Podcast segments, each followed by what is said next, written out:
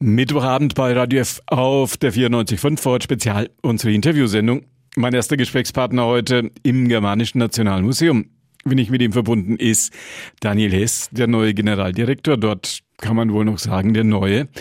Wir haben heute ein bisschen drüber sprechen. Vorher erstmal einen schönen guten Abend. Ja, guten Abend. Die Schweizer haben weiterhin das Sagen in der Nürnberger Hochkultur.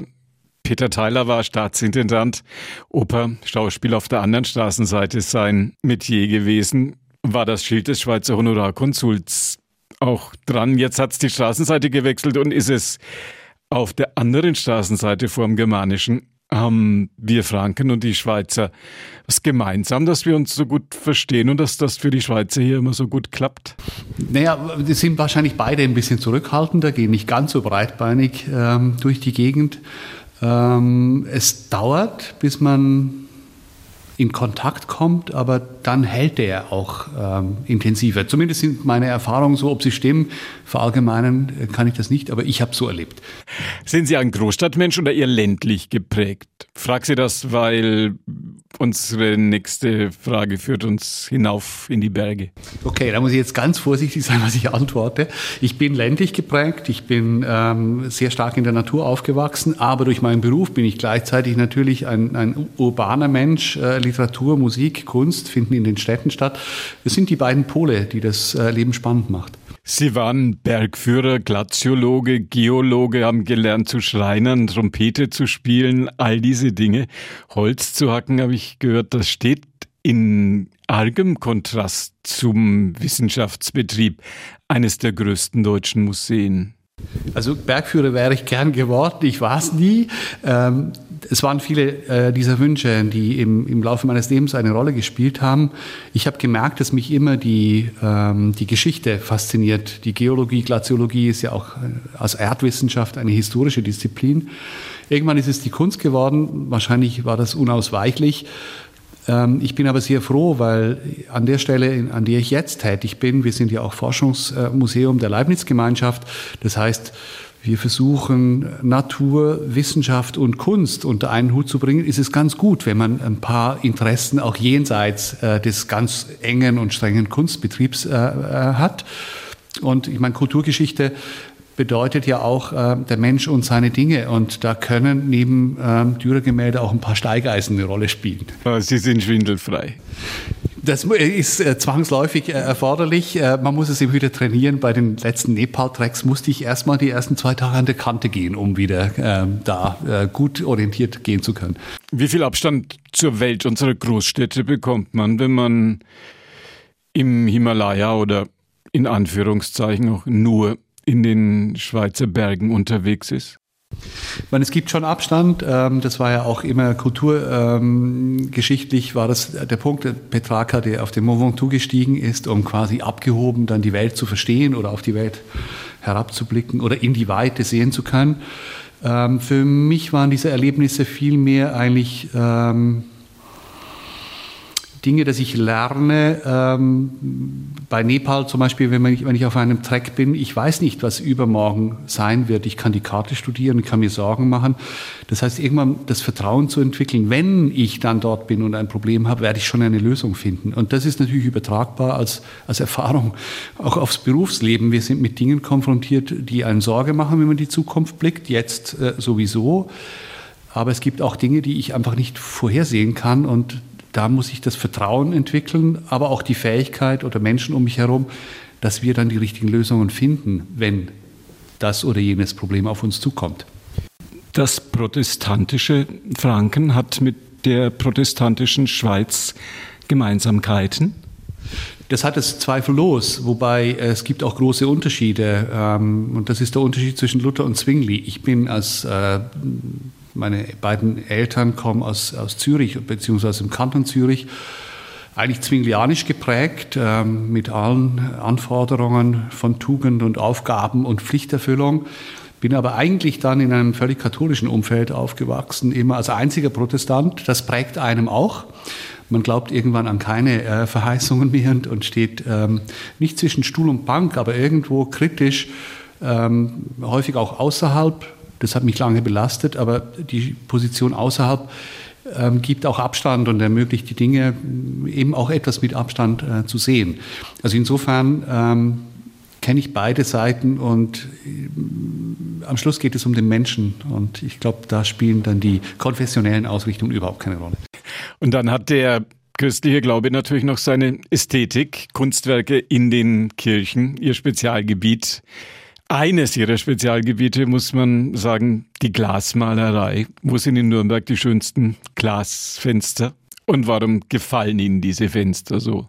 Auch das ist natürlich, hat einen biografischen Hintergrund. Ich äh, war in der Schweiz, hat mich für Spätmittelalter interessiert, hatte dann einen Doktorvater gefunden, der in Deutschland äh, lebte und lehrte. Der war halt per Zufall der Leiter der Forschungseinrichtung für die Erforschung mittelalterlicher Glasmalerei. Also insofern war der Weg nicht vorgezeichnet. Das hätte auch bei der Wandmalerei enden können in der Barockzeit. Ähm, ich habe mich für Glasmalerei äh, faszinieren lassen, weil sich in diesen Glasgemälden das, die gesamte Architektur, die gesamte Ausstattung einer, einer, mittelalterlichen Kirche erfassen lässt. Wenn ich mich mit Glasfenstern beschäftige, muss ich mich mit der Architektur auseinandersetzen, mit der Skulptur, mit der Inneneinrichtung. Ich muss mich mit dem Gesamtprogramm der Kirche, mit den Stiftern auseinandersetzen. Und in Nürnberg, Nürnberg ist eine der bedeutendsten Städte für die mittelalterliche Glasmalerei von 1350 bis 1530.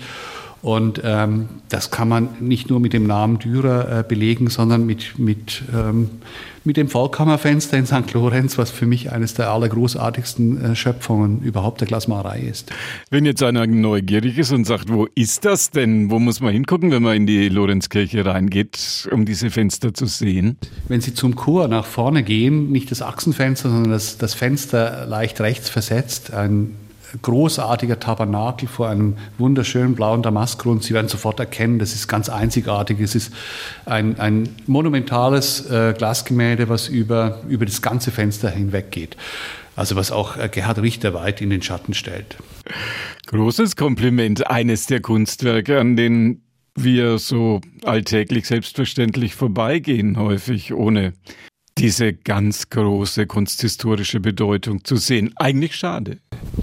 Ja, aber da kann man ja auch noch Aufklärungsarbeit leisten. Und wir haben für 2025, wir werden ja Kulturhauptstadt, hoffen wir zumindest, ähm, geplant, eine, eine Ausstellung zu machen, um genau auch diese globale Wirkung ähm, Nürnbergs und die globale Verknüpfung Nürnbergs zu zeigen. Wir haben den Beheim-Globus, den ältesten Globus der Welt. Liegt nahe, dass wir das Thema ergreifen.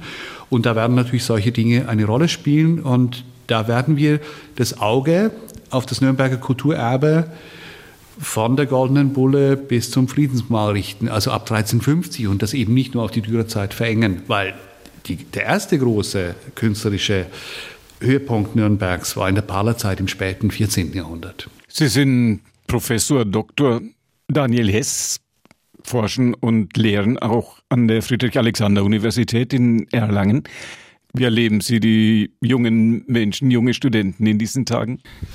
Natürlich ist es mit ähm, Corona und Zoom-Meetings hat sich die, äh, auch die Welt der Lehre komplett verändert, was für uns insofern ähm, besonders hinderlich ist, weil wir ja nicht den normalen Uni-Lehrbetrieb machen, sondern eigentlich die, also das nutzen wollen, die Studenten hier unmittelbar mit den Objekten in Verbindung zu bringen. Und auch das, zum Beispiel Glasmalerei, würde ich ganz gerne ein Seminar machen, weil das gibt, wird natürlich nie gelehrt. Und da hätte ich genau die Möglichkeit, das Mittelalter aus einer anderen Perspektive aufzuschlüsseln. Im Moment sind diese Lehrveranstaltungen alle nur über Zoom-Meeting planbar. Das heißt, ich muss selektieren, ich muss auswählen, ich muss den ganzen Stoff äh, hochfahren. Vor den Objekten ist relativ wenig möglich. Wir hatten aber die Chance genutzt, in Halle 1 für unser Zwischenexperiment, was wir gemacht haben, weil wir die, eine Ausstellung absagen mussten, mit einer Studentengruppe unter Einhaltung der Corona-Bedingungen trotzdem ein Gemeinschaftsprojekt zu ähm, chinesischem Porzellan und den Zusammenhängen mit Europa zu machen. Und das war eine unglaublich fruchtbare und ich glaube für die Studenten auch wirklich erhellende Zusammenarbeit. In den kommenden Monaten fällt Ihr Blick nach Osten und er fällt in die Schweiz. Da fällt er, nachdem Sie Schweizer Honorarkonsul sind, sicherlich auch ansonsten relativ häufig hin. Zwei Sonderausstellungen, die kommen. Eine zum Thema Kuren in Davos und zum anderen der Blick in die Zukunft im Osten. Was verbirgt sich dahinter? Genau, wir gucken gemeinsam in die Glaskugel, das würden wir im Westen tun, oder wir nutzen die ganzen ostasiatischen Möglichkeiten der Vorhersage, Weissagung, wobei es nicht nur um Spiritismus geht, sondern um jede Form der Zukunftsvoraussage. Jeder Wetterbericht ist sowas und ähm, die Frage ist eben, wo ähm, ist die Grenze zwischen Evidenz und Einbildung, Spiritualität? Und wir haben durch diese Kooperation die Möglichkeit, Ost und West, Traditionen miteinander zu vergleichen, aufregende, überraschende Zusammenhänge zu finden, aber natürlich auch grundlegende Unterschiede.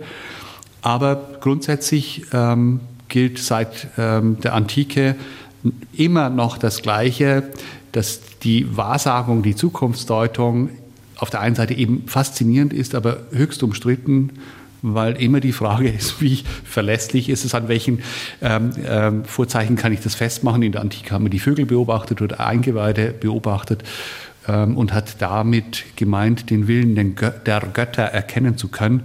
Bis heute ja, ein weites Feld, aber spannend. Und da kommt, habe ich gehört, auch richtig bedeutende Exponate aus Ostasien ans Germanische. Richtig, und wir haben, das war ja bis vor wenigen Wochen noch sehr offen. Äh, auch da schlägt uns Corona ganz gewaltig in die, in die Grenzen. War es nicht äh, absehbar, ob diese Stücke überhaupt reisen können. Das ist auch mit Kurierbegleitung. Ähm, Im Moment ist das alles sehr offen, was sich da weltweit entwickelt. Ob Objekte und begleitende Kuriere überhaupt ähm, von Taiwan jetzt in dem Fall nach Europa reisen dürfen. Momentan sieht es so aus, als würden wir alle diese Objekte bekommen, die zum Teil noch nie ähm, in der westlichen Welt zu sehen waren. Und für Mitte Februar dann kommen Exponate aus Ihrer Schweizer Heimat ans Germanische Nationalmuseum. Die haben es nicht so weit. Richtig, die kommen aus Davos. Das ist eine Kooperation mit dem Ernst-Ludwig Kirchner Museum in Davos und den äh, übrigen musealen Einrichtungen. Warum Davos? Warum Davos im GNM? Ähm, die Ausstellung heißt Europa auf Kur.